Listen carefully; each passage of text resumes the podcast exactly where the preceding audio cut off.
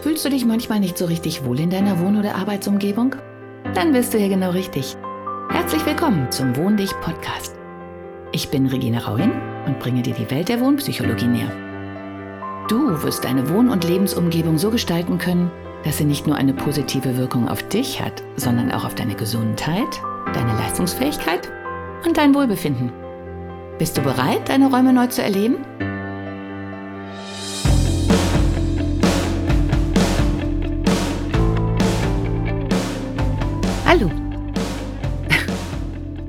Im heutigen Podcast werde ich mich mit dem Thema Schlafen beschäftigen. Wenn man den aktuellen Berichten so lauscht und ähm, sich durch die Medien liest, ist der mangelnde Schlaf im Moment tatsächlich ein großes Thema. Und ich glaube, wie wir alle wissen, ist ein gesunder Schlaf durchaus eine der wichtigsten Dinge, die wir benötigen, unseren Körper zu regenerieren, den Stress abzuschütteln. Unsere Organe müssen sich entsäuern. Ähm, alles muss zur Ruhe kommen. Die Wirbelsäule muss sich mal wieder ein bisschen entspannen. Träume, die dem Schlaf aufkommen, auch nicht zu vernachlässigen. Also Schlafen ist in ganz, ganz vielen Bereichen und Hinsichten unwahrscheinlich wichtig. Umso erschreckender ist es, dass 80 Prozent, und ich glaube, die Zahl ist noch nicht mal äh, weit hergeholt, an Schlafstörungen leiden. Okay, bei unserem momentanen Lebenswandel mit viel Unruhe, Stress, einem hektischen Alltag, ständiger Überlastung, unter Umständen gar nicht mehr abschalten können, wahnsinnig viele Aufgaben auf der Liste, äh, rattert es natürlich im Kopf und dann ist es schwierig, in einen Schlaf zu kommen. Ich möchte aber erstmal das Feld ganz von hinten aufrollen, sozusagen unter idealen Bedingungen. Ähm, denn zu dem unruhigen Schlaf gibt es natürlich auch schon wahnsinnig viele Erkenntnisse und ich denke, da könnt ihr euch auch durchgoogeln und ein bisschen weiterbilden. Ähm, mir geht es jetzt erstmal um den Bereich, wo schlafe ich denn überhaupt? und wie schlafe ich denn überhaupt? Und mit wem schlafe ich denn überhaupt? Und was brauche ich dazu, um mich richtig wohlzufühlen? Und da sind wir schon wieder beim Wohnen. Und weil wir beim Wohn dich sind, machen wir es jetzt nicht so wie in der Werbung, in den Prospekten, in den Schaufenstern, die ihr überall seht, und stellen das optimale oder angeblich optimale Schlafzimmer hin, sondern wir gehen mal drei Schritte zurück und überlegen, wer bist du? Also was brauchst du? Was für ein Typ von Mensch bist du? Schläfst du? Oder ist das überhaupt gut für dich, was man dir da anbietet? Denn erstaunlicherweise ist tatsächlich das Schlafzimmer okay, wenn ich zu einer Beratung gehe, äh, und das hat jetzt nichts mit den Kunden da selbst zu tun, für mich der langweiligste Ort. Denn ähm, wenn die Menschen sozusagen angeblich alles richtig gemacht haben, dann macht man die Schlafzimmertür auf. Der Raum ist ja auch meistens von den Architekten schon entsprechend geplant. Und es ist, ähm, wie man auch meistens, wenn ihr schon eine Eigentumswohnung oder ein Haus gekauft hat, die immer gleiche Abfolge. Man sieht eine Wand, die für den gigantischen Schrank gedacht ist, und zwar normalerweise vom Boden bis zur Decke. Unoptimalerweise einfach nur ein Schrank mit 60 Zentimeter Lücke zur Decke. Und ich glaube, zumindestens ähm, die oder derjenige, der das sauber halten muss, kennt diese Ecke, weil es staubt ein. Ich habe oben einen Schattenbereich. Es sieht irgendwie komisch aus und natürlich neigen wir alle dazu, und da nehme ich mich gar nicht aus, oben auf diesem Bereich ganz lustig Dinge abzulegen, die wir nicht so oft benötigen, die dann auch einstauben, an die man schlecht rankommt, die einem auf den Kopf fallen. Sieht alles nicht schön aus. Und ähm, dazu sind die meisten Schlafzimmer so gedacht, dass ich mit dem Rücken zur Wand, sagen wir jetzt mal so, ähm, oder mit dem Kopf zur Wand im Schlafzimmer liege und auf diesen gigantischen Schrank starre. Inzwischen sind die Betten ja schon ein bisschen höher geworden, aber bei vielen sind sie noch irgendwie in einem Bereich, dass man so in 50 Zentimeter Höhe liegt. Wenn der normale Raum 2,50 Meter ist, heißt das, ich gucke von einer ganz kleinen, unten liegenden Position zwei Meter hoch. Und vor mir auf der ganzen Wandseite der riesige Schrank. Vielleicht ist es euch noch nie aufgefallen oder ihr habt noch nie so hingeguckt, aber kriegt man da nicht irgendwie Angst? Also ich meine, diese Urinstinkte in uns, die sind nicht verschüttet. Wir haben die abgedeckelt und wir federn die ab und wir rechnen die uns weg. Aber wenn wir mal ganz ehrlich zu uns sind, die sind alle, alle noch da und wir reagieren natürlich auch darauf und die haben eine Wirkung auf unser Befinden. Und ich finde, wenn man das jetzt mal so zurück ja, wenn ihr euch einfach so im Geiste mal in euer Bett legt und auf diesen Schrank guckt und leider gucken fast alle auf diesen Schrank. Unter Umständen hat man den Schrank noch an seiner Seite. Es gibt auch Zimmer, wo selbst der Schrank gar nicht reinpasst. Das hatte ich auch schon häufiger. Man dann die Tür überbauen muss. Dann habe ich den Schrank vielleicht auch über mir und rechts und links. Und da diese Schränke normalerweise 60 Zentimeter tiefer sind oder noch tiefer, kommen die schon ziemlich gewaltig daher. Das ist eigentlich so meistens die Ist-Situation. Ähm, dann ist es ja heutzutage bei den Neubauten auch gerne so, dass man riesengroße bodentiefe Fenster einbaut. Ja, ähm, ich glaube, wir alle kennen auch die Vorlagen oder wie diese Bauweise entstanden ist. Aber wir sollten uns vergegenwärtigen, dass ähm, alte Baumeister, die diese Fenster gebaut haben, diese Fenster nicht in Wohnsiedlungen gebaut haben, wo drei Meter gegenüber schon das andere große Fenster auf mich starrt und ich eigentlich unter ständiger Beobachtung stehe.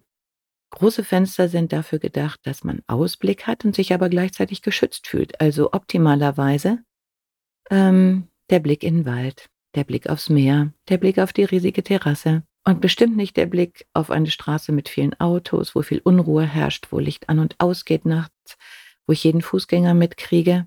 Also große Fenster kann man sich eigentlich nur erlauben, wenn ich davor einen geschützten Bereich habe. Denn ich meine, hallo, wer würde sich auf eine Verkehrsinsel legen, um da zu schlafen? Äh, auch zum Essen würden wir das, glaube ich, nicht tun.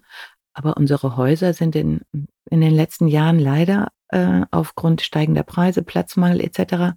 Äh, so dicht gebaut worden, dass wir uns eine ähnliche Situation geschaffen haben und es teilweise gar nicht merken.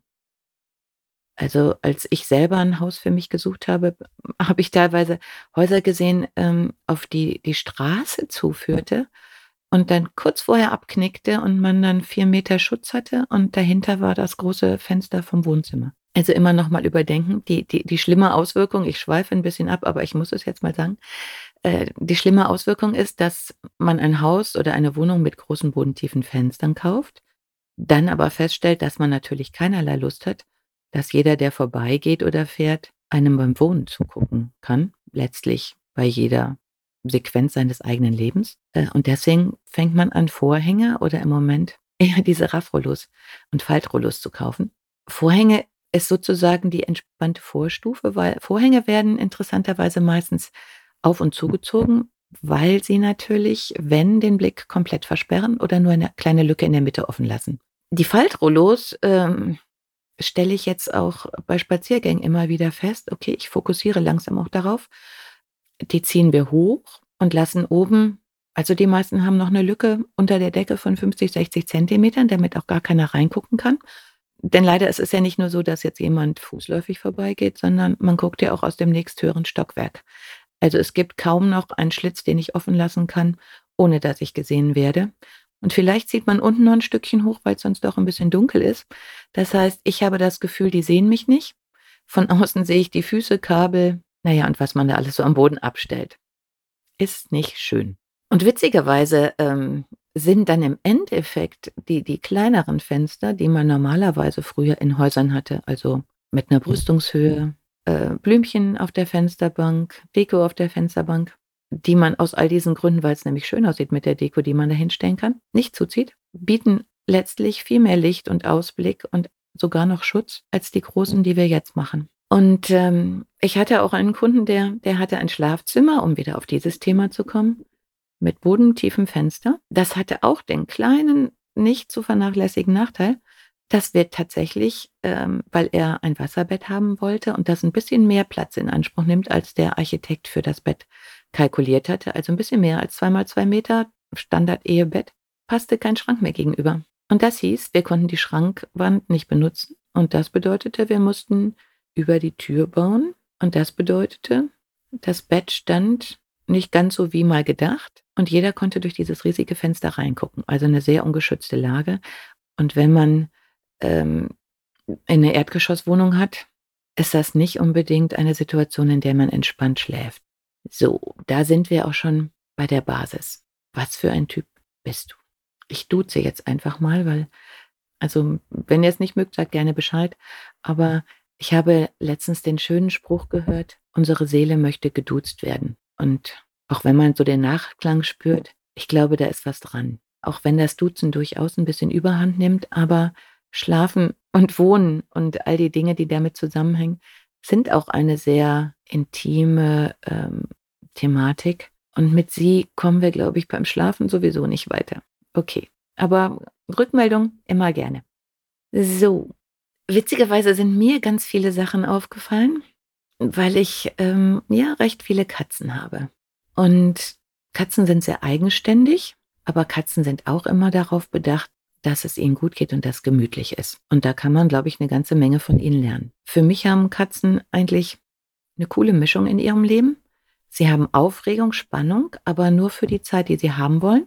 Sie können jagen, sie können warten, sie können pirschen, sie können erkunden. Und wenn sie keine Lust mehr haben oder satt sind, dann gehen sie dahin, wo sie super klasse finden und schlafen. Und sie schlafen ziemlich viel. Und auch wenn man vielleicht landläufig so denkt, jede Katze hat den gleichen Platz oder schläft in der gleichen Art, stimmt nicht. Ähm, ihr könnt gerne auf meinem Instagram-Account, der auch wohnlich lautet, äh, mal schauen, weil ich behandle das Thema da parallel und stelle, weil es auch viel besser ist, als einfach Menschen zu zeigen. Da guckt man auf ganz andere Dinge. Zeige ich euch mal, wie meine Katzen schlafen. Und da gibt es verschiedene Typen. Also zum Beispiel das Katerchen. Also, dass es jetzt ein Kater ist und männlich, ich glaube, da, das hat schon seine Bedeutung. Also Männers und ähm, du kannst ja mal in dich gehen, weil dieser Kater hat ein Vertrauen in die Welt, der fühlt sich stark, der hat das Gefühl, er hat alles im Griff und deshalb legt er sich auf die Fußbodenheizung, also platsch im Flur auf den Fußboden, lehnt sich meistens an, an die Wand, egal wo er da gerade äh, liegt und dann streckt er sich total lang aus, legt sich auf den Rücken und legt alle, alle Viere von sich, so was man immer so sagt. Also Beine ganz weit nach unten gestreckt äh, Vorderbeine, Pfoten nach oben. Und er schläft in einer Seligkeit, so als ob nie jemand jemals auf den Gedanken kommen könnte, ihn zu überfallen. Von außen betrachtet eine eigentlich super gefährliche Position. Ungeschützter Bauch liegt frei, der Kater liegt ganz unten, jeder könnte drauf trampeln, man könnte ihn so mal eben grapschen, aber macht ihm nichts, er fühlt sich dabei super wohl. Vergleichbar wäre jemand, äh, der ganz schlicht auch als Mensch auf dem Boden schlafen möchte. Ich erinnere mich da auch äh, zu Studienzeiten, also so in den 90ern, da waren Futons gerade en vogue und jeder sagte, boah, wie praktisch, ich kann nicht rausfallen, kann mich nicht stoßen, liegt direkt am Boden, ich kann alles um mich herum versammeln. Ja, wenn man sich da sicher fühlt, wenn man das toll findet, wenn man auch diesen Platz rundherum will und gar nicht so abgeschieden sein möchte von der Umgebung, klar. Also ich, ich will die einzelnen Arten auch gar nicht bewerten. Äh, wichtig ist mir nur, äh, dass du dir selber im Klaren wirst, was du gerne brauchst und ob das, was du gerade hast, überhaupt das ist, was dir gut tut. Zweite Schlafposition, das ist jetzt das Schwesterchen, sprich tatsächlich die Schwester von dem Katerchen. Die hat ganz andere Bedürfnisse. Das Schwesterchen klettert immer hoch. Die hat, ich habe so eine schöne Fachwerkwand und habe da Schlafplätze auch eingerichtet, weil man ja landläufig sagt, alle Katzen möchten auf den Kletterbaum. Schwesterchen ist so eine Standardkatze vielleicht. Die klettert da hoch, die kann von da oben alles beobachten und zwar rundherum, weil sie sucht sich einen offenen Schlafplatz, keine Höhle. Und ähm, die fühlt sich da oben sicher. Die ist, wenn ich vorbeigehe, auf meiner Augenhöhe. Das heißt, es guckt auch niemand auf sie herab, sondern sie hat alles im Griff. Sie kann sehen, wenn jemand kommt. Sie hat Zeit, sich vorzubereiten. Sie kann sich überlegen, gehe ich dann doch noch weg. Klar, sie kriegt die ganzen Geräusche weg. Sie ist mitten im Raum. Aber in einer schönen, ruhigen Stimmt. Und ich glaube, sie mag das Gemurmel rundherum und das, sie weiß, es laufen noch andere darum, aber sie ist sicher. Adäquat dazu das, was Kinder, glaube ich, auch immer sehr mögen. Ich zähle mich da inzwischen auch zu. Ich habe mich eigentlich hochgearbeitet. Ich habe mit dem normalen Bett angefangen. Dann war eine Zeit, da waren die Betten dann schon von der Liegefläche ein bisschen höher, also so 60, 70 Zentimeter und wurden auch mehr so zum Wohnen benutzt und schön diese französische Variante. Ähm, dann habe ich festgestellt, ich möchte gerne aus dem Fenster gucken. Ich lese gerne vor dem Einschlafen, um runterzukommen. Und ich liebe es, ins Grün zu gucken und hatte dann das Glück, äh, eine Wohnung zu haben, wo man in so einen Innenhof guckte, der schön begrünt war. Und da habe ich mir ein Podest anfertigen lassen. Darunter konnte ich dann, ähm, hatte ich Stauraum für die Sachen, brauchte nicht so viele hohe Schränke. Und darauf habe ich mir dann ähm, eine Liegefläche gemacht und, und dicke Kissen geholt. Ähm, es war eine sehr kleine Wohnung und deswegen war der Schlafbereich auch im Wohnbereich mit angegliedert. Also es wurde so auch zum Leben benutzt. als ich dann schwanger wurde und mein Kind bekommen habe, konnten wir uns da auch ganz gemütlich hinlegen, ohne so vom täglichen Geschehen abseits zu sein. Ich fand das damals sehr angenehm. Mit steigendem Alter, steigendem Kindesalter ähm, ändern sich natürlich auch die Bedürfnisse. Und mein Bedürfnis, einen Raum für mich zu haben, wurde größer. Aber auch da hatte ich ein Fenster. Und da ich relativ hoch gewohnt habe, äh, guckte man wieder richtig schön in den Baum. Und ich wollte es halt sehen. Und deswegen habe ich das Bett dann praktisch in Tischhöhe ge gebaut oder bauen lassen. Und es war so um die 70 Zentimeter, weil ich dann über die Fensterbrüstung hinaus gucken konnte, die ungefähr so bei 90 lag. Und dann abends einen schönen Ausblick nach draußen hatte. Da konnte auch keiner reingucken. Das war im vierten Stock und es gab nur Grün rundherum. Auch sehr schön. Inzwischen habe ich ein eigenes Haus. Mein Schlafzimmer ist im Dachgeschoss und ich habe jetzt das, was mir bislang immer gefehlt hat. Ähm, ich habe ein hohes Bett es ist eingekuschelter, als die Betten früher waren. Also, ähm, ich bin unter der Schräge, ich habe die Stirnseite der Wand nochmal als Schutz. Ich habe eine kleine Mauer gebaut, weil dahinter der Badbereich direkt angegliedert ist. Ich habe eine Ablagefläche, äh, und auch zur anderen Stirnseite einen Schutz. Äh, und trotzdem ist das ganze der ganze Bereich so groß, dass ich mich nicht eingesperrt fühle. Und das für mich Beste ist, dass ich über mir ein Dachfenster habe. Man hört vielleicht auch hinter mir schon mal ähm, ein bisschen Verkehr rauschen oder die Regentropfen. Und ich kann das tun, wovon ich zeitlebens geträumt habe. Wenn ich möchte, kann ich nachts in den Himmel gucken. Wenn ich nicht möchte, dann ziehe ich einfach einen Vorhang zu. Oder irgendwann werde ich auch mal äh, so einen Außenschutz zumachen können, wenn der installiert ist. Aber ich liebe es. Und das Schöne ist, ich kann das Fenster mit einer Hand steuern. Das heißt, ich kann einen kleinen Schlitz nachts aufmachen, sodass ich immer frische Luft habe, wenn ich das möchte. Aber das ist dann nachher das nächste Thema. Okay, das sind also diejenigen, die gerne in der Höhe schlafen. Und ich glaube, im Moment sind hier eigentlich auch höhere Betten ziemlich en vogue, weil viele festgestellt haben, dass sie einige Vorteile bieten. Das muss jetzt nicht so hoch sein wie mein Podest. Das kann auch dann im Alter schon mal unpraktisch werden. Oder man bleibt so fit durch die Krabbelei, dass man halt immer reinkommt und insgesamt fitter bleibt. Da teilen sich ja die Geister so ein bisschen. Aber jetzt so die normalen Betten werden ja auch langsam so 60 äh, Zentimeter hoch. Die haben natürlich das Vorteil auch gerade im Alter, ich muss nicht von unten mich wieder hochziehen, wenn ich aus dem Bett raus möchte. Ich kann Tische und alles entspannt um mich rum dekorieren. Ich kann mir alles hinstellen. Gerade als älterer Mensch muss ich mich jetzt auch nicht mehr zwangsläufig in so ein einsames, kaltes Schlafzimmer zurückziehen, sondern kann das Bett, weil es einfach so toll aussieht, vielleicht auch ein bisschen mehr in den Wohnraum integrieren und mir da auch mal einen gemütlichen Nachmittag machen. Gerade bei so Wetter, wie es jetzt im Moment hier ist, mit Regen, Sturm, kalt. Draußen alles doof und drinnen alles ganz toll.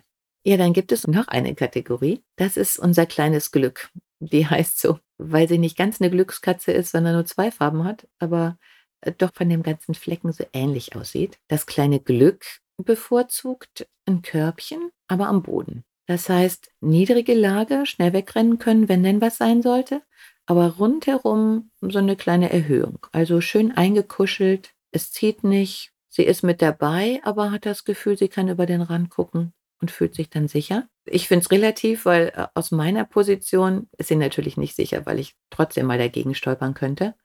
Aber sie findet das ganz fantastisch und sie äh, mag auch dieses niedrige Liegen. Also für sie ist die einzige Alternative auf dem Stuhl schlafen. Das lieben übrigens alle Katzen. Das scheint so eine mittlere Variante zu sein. Ich glaube, das ist auch der Geschmack, den die meisten Menschen im Moment haben mit den höheren Betten. Also so 50 Zentimeter. Äh, meine Stühle haben hinten eine geschwungene Lehne, also richtig wie eine Rückwand, die bis nach vorne geht. Das heißt, die haben drei Seiten geschlossen, wobei die Seiten ein bisschen niedriger sind. Vorne ist der richtige Ausblick, aber ich kann entspannt schlafen, weil ich muss nur eine Seite im Blick behalten. Das dann wieder zu unseren ursprünglichen Bedürfnissen nach Sicherheit. Auf einem schönen kuscheligen Kissen bin ich rundherum warm, bisschen geräuschgeschützt, ja auch geräuschgedämmt, wenn ich da ähm, Kissen und alles habe. Das saugt die Akustik ja sozusagen auch auf. Also, es wird alles so ein bisschen dumpfer, ruhiger, ausgeblendeter. Eine sehr entspannte Position, die ich glaube, auch für sehr viele Menschen passen würde. Und dann gibt es noch so Spezialschläfer wie unser Ämmchen. Diese Position ist eigentlich der Knaller. Ich weiß gar nicht, wie man das jetzt auf Menschen übertragen soll. Ich lege auf das Sofa meistens ähm, 'n Schlafsack, weil der sich bei den Tierhaaren am besten bewährt hat. Die kleben nämlich nicht so dran und der liegt dann so, dass er auch komplett überm Sofa drüber ist und vorne immer ein bisschen drüber hängt. Und dann bin ich ganz oft schon dran vorbeigelaufen und habe gesagt: „Boah, wieso hängt der so komisch drüber und so knubbelig und hat sich da schon wieder eingeschlagen?“ Und dann fange ich an, den hochzuziehen und denke: „Komisch, das geht so schwer.“ Und dann denke ich: „Ach ja, das Ämmchen. Denn das Ämmchen kriecht immer seitlich vor das die Stirnseite des Sofas. Natürlich kuschelig irgendwie, schön mit Leder bezogen, warm, fest. Kann man sich dran anschmiegen, erwärmt sich gut und hat aber über sich und eigentlich um sich herum diesen schönen warmen Schlafsack. Ist absolut unsichtbar von außen, außer dass es ein bisschen knubbelig aussieht. Will auch scheinbar keinen sehen, guckt auch nicht raus. Es ist völlig abgeschottet, völlig unsichtbar. Also eigentlich so der typische Höhlenschläfer oder so wie man das ähm, ja auch in Zeiten hatte, in denen man noch keine Heizung im Haus hatte. Schrankbett, würde ich jetzt einfach mal sagen. Tür zu, Klappe dicht, noch irgendwas Warmes, Kuscheliges mit rein. Familienmitglieder, Kinder, Tiere, Katzen, damit es schön warm ist und man sich gegenseitig wärmen kann. Das ist übrigens auch was, ähm, was die meisten Tiere sehr gerne machen. Ich inzwischen auch. Hätte ich mir früher nie vorstellen können. Deswegen alle, die jetzt sagen, oh nein, oh Gott, oh Gott, oh Gott. Es ist klasse. Und ich glaube auch, es ist unser Urbedürfnis, weil wenn man sich so vorstellt, wir hatten noch keine beheizten Häuser, wir haben meinetwegen im Wald übernachtet oder uns irgendeine so Nische, einen Unterstand gebastelt, dann war das Wichtigste ja, dass die Körperwärme erhalten bleibt. Und wenn man da so einsam alleine rumliegt, auch wenn man sich mit Laub zudeckt, ist das nicht so einfach. Es, es zieht und es windet. Wenn man sich aber als Gruppe zusammenlegt, kann jeder von der Körperwärme des anderen profitieren. Und man kann sogar die Position wechseln, die unkuschelig ist und wo einem schneller kalt wird. Deswegen denke ich, dass eigentlich dieses, ich nenne es immer Rudeln, für Seele und Psyche das Beste ist, was wir machen können. Also bei uns rudeln auch die Hunde mit den Katzen, die sich gut verstehen, die Katzen untereinander. Die Hunde liegen fast immer nebeneinander, übereinander, aufeinander. Äh, ich habe mir auch angewöhnt, gerade in Zeiten, wo es einem, wo es mir nicht so gut geht, dass ich mich einfach aufs Sofa lege, zwei Hunde auf den Beinen, vielleicht noch eine Katze dazwischen, Buch in den Händen, oder ein gemütlicher Fernsehfilm, schöne Musik, kleines Beistelltischchen. Ich glaube, Sie können, also du kannst mir folgen.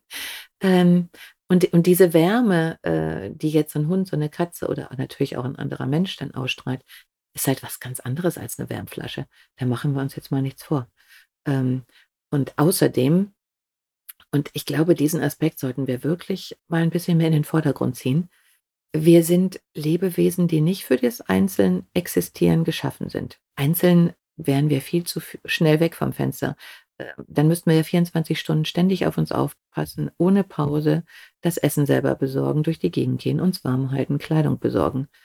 Was auch immer, ist keine entspannte Position. Wir sind für eine Gruppe gedacht. Eine Gruppe bietet Schutz, da kann man sich mal zurücklehnen. Wenn man Glück hat, ist dann Führer oder man wechselt diese Position ab. Aber ähm, dieses Rundherum ist ganz wichtig für uns. Es ist eine schreckliche er Erkenntnis, weil sie im Krieg entstanden ist, aber ähm, man hat damals Waisenkinder untergebracht und, und man hat im Krieg gedacht, man tut den Kindern, die in ein ruhiges Dorf mit ein bisschen mehr Geld oder in einem schönen Haus kommen, äh, sogar einen Gefallen und hat die dann ganz sauber und ordentlich im Raum nebeneinander gebettet, aber halt einzeln. Und da war der Hauptaugenmerk auf Hygiene kann wahrscheinlich heute jeder oder ziemlich viele sehr gut nachvollziehen, weil das auch immer so ein bisschen über allem schwebt. Aber ich glaube, ähm, es wurde nicht viel mit ihnen gesprochen und gekuschelt wurde eigentlich schon mal gar nicht. Und dann gab es Kinder, bei denen man jetzt dachte, oder Babys waren es sogar, ach Gott, die Armen, die müssen jetzt in das arme, dreckige Dorf.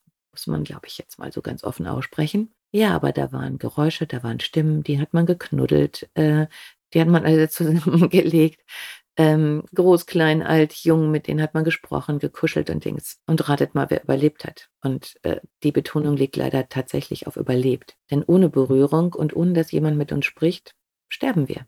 Das ist, wir können das nicht verkraften, wir sind dafür nicht gemacht. Und ich glaube, alle Menschen, die Wellnessbereiche unterhalten oder auch da gerne hingehen, Massage, Krankheiten, letztlich ist es ja gar nicht mal die, die eigentliche Massage, sondern es ist für viele Menschen die alleine leben, die keinen Partner haben, ältere Menschen ohne viele soziale Kontakte, ist es vielleicht die einzige Chance, auch überhaupt mal wieder berührt zu werden und sich selber zu spüren.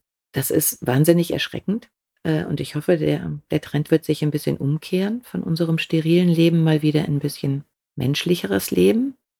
Ähm, aber im Moment ist es so und man, also du solltest das immer im Hinterkopf behalten wir brauchen Berührung und deswegen kann man auch über Menschen, die Tiere haben, äh, ein bisschen lächeln oder ähm, Menschengruppen, die sich wirklich zusammenraffen, kuddeln, Kinder, die zusammen spielen, sich hinschmeißen, miteinander kuscheln. Ähm, nebeneinander einschlafen, übereinander einschlafen, mit dem Hund im Arm einschlafen, mit der Katze im Nacken, wie auch immer. Aber das ist unser Urbedürfnis. Ganz abgesehen davon, dass man natürlich viel mehr Abwehrstoffe bildet und unser Immunsystem in Gang kommt und wir dadurch nicht nur seelisch fitter sind, sondern geistig, mental glücklicher. Ja, wir spüren. Wir spüren und das ist existenziell wichtig. Ja, da sind wir schon beim nächsten Thema oder Bereich, den man auch bedenken sollte. Mag ich das zusammen zu ähm, schlafen oder bin ich total genervt? Weil klar, kann passieren, man hat ein Gewicht irgendwo, da schlägt so ein Arm um sich, der andere schnarcht, dreht sich 20.000 Mal nachts um.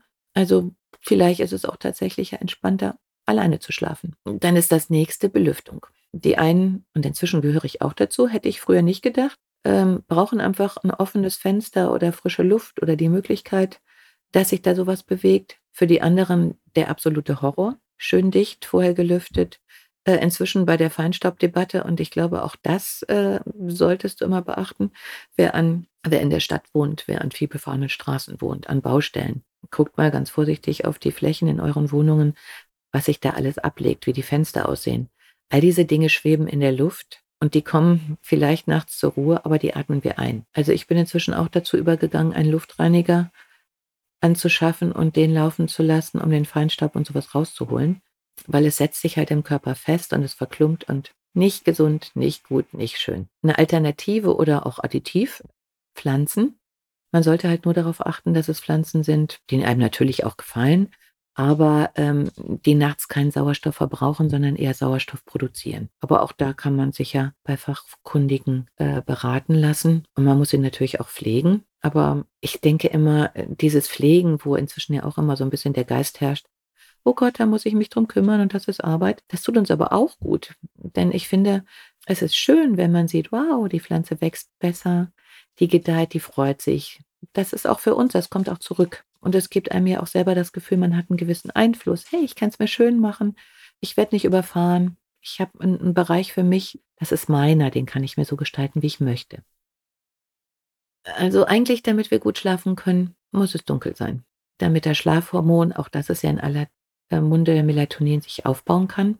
Und das baut sich auch nicht so wusch auf, sondern der Anhalt oder die, die, die Konzentration im Blut steigert sich mit der Zeit. Und irgendwann ist es so viel, dass wir einfach einschlafen. Seien wir mal ganz ehrlich, also richtig dunkel ist es leider fast nirgendwo mehr, obwohl ich viele Lichtplanungen mache oder vielleicht gerade deswegen. Es ist eine Katastrophe, machen wir uns nichts vor. Es stört den normalen Schlafrhythmus, wir kommen nicht zur Ruhe. Das, was ich halt mit meinem Dachfenster so erreichen wollte, Sternenhimmel, nicht mehr da, nicht mehr sichtbar. Also das, was wir jetzt unter Sternenhimmel verstehen, ist nicht der Sternenhimmel, der ein Sternenhimmel ist.